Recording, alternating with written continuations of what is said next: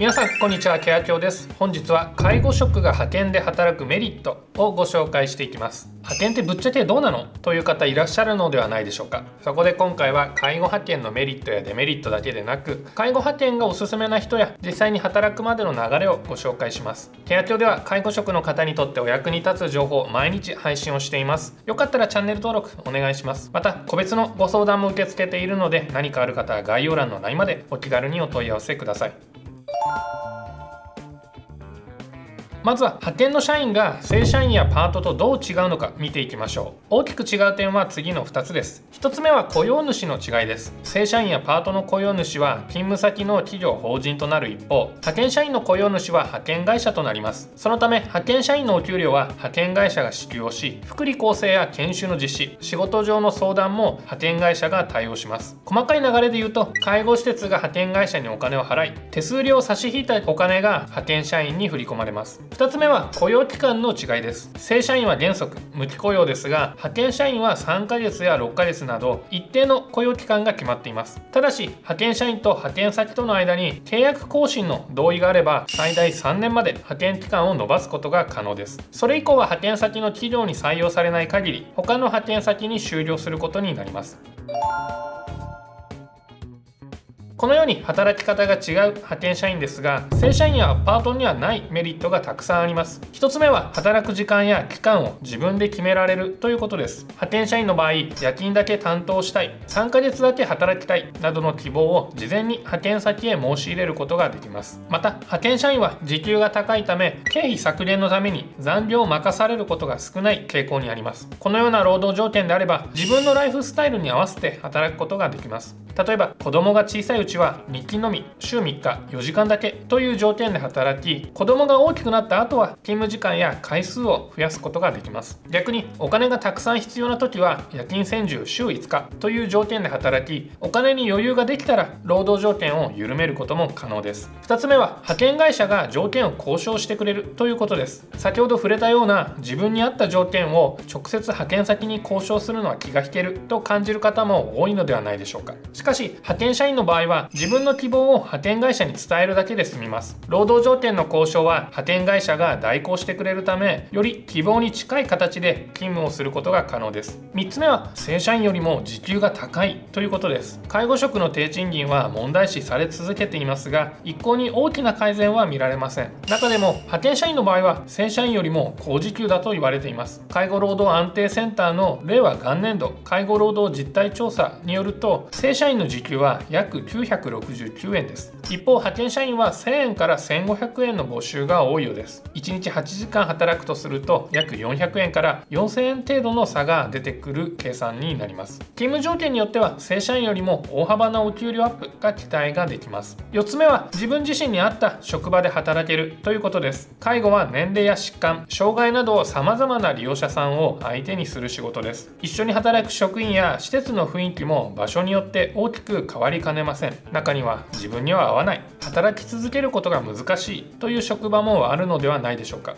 派遣社員であれば契約期間が満了となるごとに職場を変えることができるため自分に合った職場探しにはぴったりです。5つ目は残業がない職場が多いということです。先ほどお伝えしたように派遣社員の時給は比較的高いです。そのため残業を依頼するとそれだけ経費がかかることになります。派遣先の施設としてはなるべく経費を削減したいため派遣社員に残業を依頼することが少なくなるのです。たとえ残業が発生したとしてもしっかり残業代が出るため安心して働くことができます。そして6つ目はいろんな施設で経験を積めるということです。正社員として転職をしたい場合求人情報の確認や転職先との交渉は自分で行うため多くの時間と労力を必要とします。一方で派遣社員の場合は転職先の検討や交渉は派遣会社が代行してくれます。一定の期間を働き抜きその後スムーズに転職することができるため短期間で様々な経験を積むことが可能です。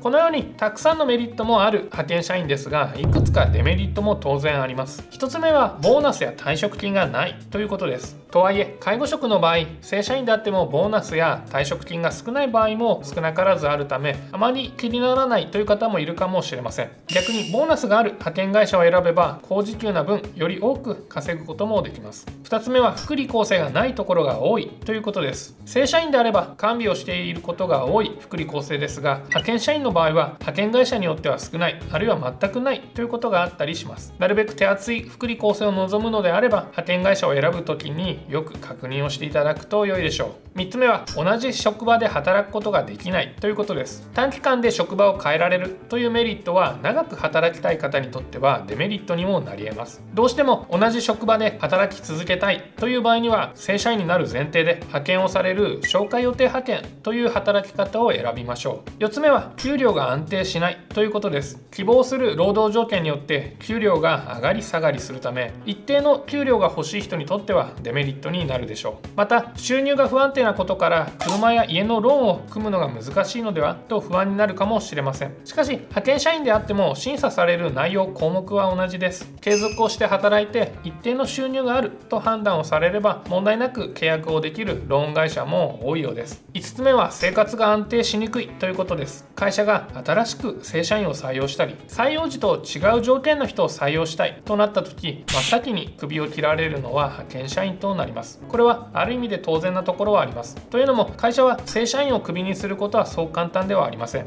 しかし派遣社員は異なります。派遣会社に電話をして更新をしません。というだけでクビにすることができます。企業にとって人員のニーズに合わせた調整がしやすいのが派遣でありその分高い時給を支払っているのですからある意味当然です。6つ目はそうは言っても転職が多いと不利になるということです。派遣としていろいろな施設に行った時に正社員雇用を目指そうとなった時若干の注意点があります。それはあまり多くの施設を経験しすぎていると採用時に不利になるということ。派遣の特徴として会社側から更新を止める。派遣社員の方から更新を止めるという双方が可能です。いろいろな施設に行っているとあれ？会社から信用されていなかったのかな？あれ？この人はすぐに辞める人かな？と思われてしまう可能性があります。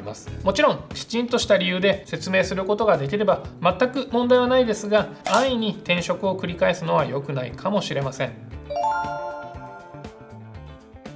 このように様々なメリット、デメリットのある介護派遣ですが、どのような人が向いているのでしょうか。おすすめは次の2パターンの方です。1つ目はとにかく今、高い給料で介護の経験を積みたい人です。先ほどの説明のように、ある意味でのリスクはありますが、介護派遣であれば高時給は期待ができます。また、稼ぎたい時には相応の労働条件を希望することもできます。派遣期間の終了時には、派遣会社によってスムーズに転職をすることが可能です。そのため、高い給料を維持しながら、様々な施設で経験を積みたい人におすすめです。2つ目はワークライフバランスを重視する人です。派遣社員であれば子どもの成長に合わせてあるいは自分の年齢や体力に合わせて労働条件の希望を変更することができます。趣味や家族との時間を確保するために勤務の回数や時間を減らすこともできるのです。このようにワークライフバランスを大切にしたい人は介護派遣という働き方がぴったりと言えるでしょう。今回は介護職が派遣で働くメリットについてご紹介をしました。ワークライフバランスを考えた働き方をしたい。給料を上げつつ様々な経験を積みたい。という方はぜひご参考にしてみてください。今回の動画もご覧いただきありがとうございました。いいね動画へのコメントチャンネル登録もお願いします。また